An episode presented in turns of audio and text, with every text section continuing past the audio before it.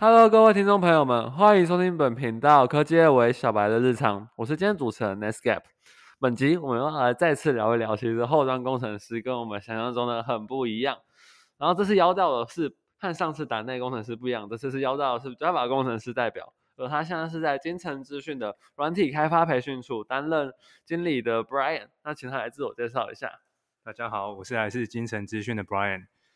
好，那接下来我们就像上次一样进到主题，对，从 Brian 的角度来跟我们讲讲，可能后端工程师跟我们想象中很让我们会有意外的 point。首先第一个就是像 Brian 这样的 Java 的后端工程师，平常日常都是在做些什么？好，其实以日常来讲的话，我们最多的一样还是在写 code 这一块。嗯，那其实，在写 code 除了这除了写 code 这一块呢，其实我们很常会需要跟其他人做沟通。那这沟通的部分，其实也包含就是跟客户啊，或者跟我们团队。内的一些沟通都会有，那目标其实都是为了在这样的沟通下去，把整个专案给沟通好，给做好这样子。哇，那这样 Brian 就把我第二题给夺走了，这样我就完全不用去怀疑工程师就是一定要沟通，就是你从来不用觉得他就只要去跟电脑当好朋友就好，他也要去跟其他的部门的人，也要去跟客户当好朋友。那么我们就来问问，像希望这样比较是做 Java 端的后端的话，那为什么当初会是选择后端而非？选择比较容易入门，然后又可以展示出东西的前端。好，其实以我经验来讲，我本身其实是从前端入门的。哦，我在工程师职业大概做了七年。那其实大概在前三年、四年这这段期间内，我是以前端为主。那呃，后续其实因为专业的关系，所以我们慢慢去接触一些后端语言。那其中就包含 Java 这一块。那后来其实，在呃金融体系这一块，后端用到 Java 语言的专案是非常的多。那我就开始往这一块去。呃，去深入去研究这一块，对。那但是其实，呃，以程序员来讲，其实呃不用太挑鱼啊。说这样，应该说，其实，在我们初期的时候，嗯嗯，我们需要去多看一些程序语言。那假设假设以我原本来讲，哈，我原本是想要以前端工程师为目标，对。可是其实后来发现，前端工程师不能只理解前端那一块，我们可能是要理解后端。对，我们可能是要去多理解说，哎，后端为什么他会这样设计？他为什么要这样去实现他给我们对接的方式？那这样的过程中，其实会。呃，也因为这为了去了解这一块，所以其实呃，透过我们直接去写这一块，来去更了解就是前后端沟通这这个部分，这样就实际去实践，在沟通上也会更加的顺利。所以哦，所以想再这样渐渐的转过去。那希望未来会考虑要转去当什么前全端工程师？那当全端工程师是不是感觉又更难？还是其实就掌握前后端的技术，就很容易的去入门的东西？其实以全端工程师来讲，它的难度一定比较高。呃，最大的原因其实也许不是在技术啊，可能是在于时间。就我们在完成一个专案的过程中，它可能需要有一个，它可能会有一个时间线的压力。是。那我们在这个时间线内，我们如果以全端来讲，一个人要同时身兼前后端，那压力很大，对，两倍的压力切开了。对对对。好，那就是像过去在做这种。以 Java 为主的这种后端工程师经验，有没有遇过一些有趣的经历跟我们分享，或者是有一些很可怕的，可能被客户赶出来那种比较可怕的经历之类的？OK，其实做专案都蛮辛苦的，因为嗯，我们就很像是在盖房子嘛，不断去把房子完成，那会有它的工期跟它的人力的限制。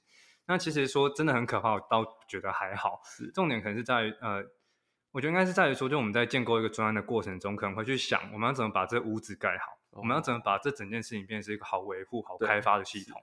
那在做这样的挑战跟需求访谈的过程中，其实我们会发现，我们在一个领域中可能原本是非常的不了解、不明白他在做什么。可是我们在透过这样的跟客户探讨、讨论的过程中，我们慢慢把这样子的整个专案的 scope 给理清开，然后去做一个适合这个专案这个需求而开发的架构时，你会得到很多成就感。理解，对，就是哦，就从这个过程中会有很多成就感得到理解。好，那么就要来让学长给我们这些学弟妹来一点建议。可能然后第一部分就是一样，像我上次有问那个炮车，像我们这些都只会 C 跟 C 加加，可是学长好像从大学好像不是自工出身的嘛。那这样非自既然都已经非自工出身，这样如果是完全这种没有什么城市基础啊，想要做成一个后端工程师，是不是很困难？还是其实不会，OK，好，那这就可能要先稍微自我介绍一下。好，对我是从电子工程学系出来的，那也不算是完全没有关系啦，因为其实我们在我在学校过程中就碰一些基础的程式语言。那所以说，其实我认为很多，应该讲大多的大学生都是本，尤其是本科的，不用太没有自信。我相信只要能够知道怎么宣告语言，怎么去使用它，基本上就已经拿到入门的门票了。那剩下就是你要有有心呐，要愿意去学习，花时间去学习，去克服那样的困难，那去获得我刚才前面讲的那些成就感。对，那在这些成就感堆叠下，你就可以慢慢让自己变成一个更有自信的工程师，甚至你可以自己去独当一面的承接一个专案，这样子，我就不会很害怕说要去承担这样的责任，从实战中换取这些经验的概念。对，那接下来就是可能就是那像如果想要成为一个后端工程师。我们从大学可以做什么样的 side project，或者是做什么样作品集比较好入门？因为感觉后端就真的很难，因为要接什么 DB 那种资料库，就是会让我们觉得有点难入门又难下手。OK，那这边一样用一个相对的概念来稍微介绍一下，就是最常看到就是用前后端来做区分嘛。嗯，那前端它其实就是有点像是你把呃你想要呈现的方式，用你的程序语言把它写出来，然后让资料呈现对，让画面是客户想要的，那其实你就完成。呃，大多的工作，对，那和后端会有点不一样的是，他们有画面可以去，可以去想象，所以这些过程都得透过你自己的脑袋或文件去做一些就是想象的过程。嗯，所以其实我们很常会把我们写每一只城市，就是类似定位成不同的人、不同的角色，那去让我们的每一只城市，甚至每一个 class 是一个精准的定位，那避免说我们城市或我们专案是写到太过复杂。是对，那呃，整体来讲，其实后端。会说很难吗？其实我觉得前端有它难处在，对，是他们负责的项目不一样，就只是我们没有看到它这些难的地方而已。那就像我刚刚问到的，有什么作品集可以去？一开始入门去尝试嗯，OK 练习的。其实以以我自己的学习的过程中来讲，就是我是从前端开始看，然后一路在慢慢接触到后端的语言嘛。那其实我在看不同的程序语言过程中，大多的书籍中可能都会有一个范例，嗯，就是关于 To Do List。哦，那它 To Do List 其实从前端来讲，它就可以把呃。呈现那一块做一个不错的分类，是。那在后端来讲，你可能要碰一些尝试碰一些资料流程，然后去做储存跟做一些呃 DB 的规划。是。那其实 To Do List 都可以做一个蛮基础的，也蛮完整的这个练习。我就从这样一个小小就可以很全面的看到，其实我们在做后端的时候是需要去负责哪些部分。对，哦，理解。那就像如果就是除了看书。然后查网路，还有什么样的一条路可以让我们去，就是找到一些这种后端的训练，然后甚至是一些业界实战的部分呢？OK，其实，在近期啊，我们金城有开放一个就是智慧金融软体学院的部分。那这一部分其实可以欢迎大家，就是有兴趣的人都可以来报名。那我们在这样的这个学院过程呢，其实会去带一些我们在平常工作时会常用到的一些技术跟一些语言。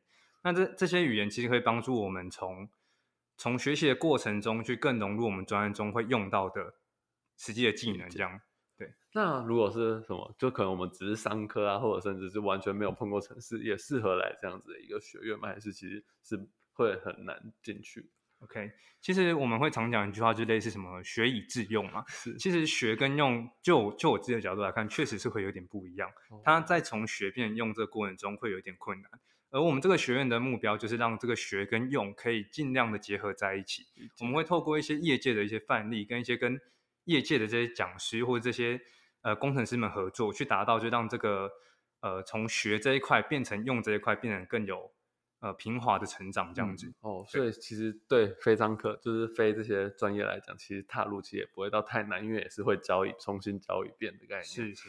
嗯，那最后我们也想请。嗯，学长来给所有大学生一句话。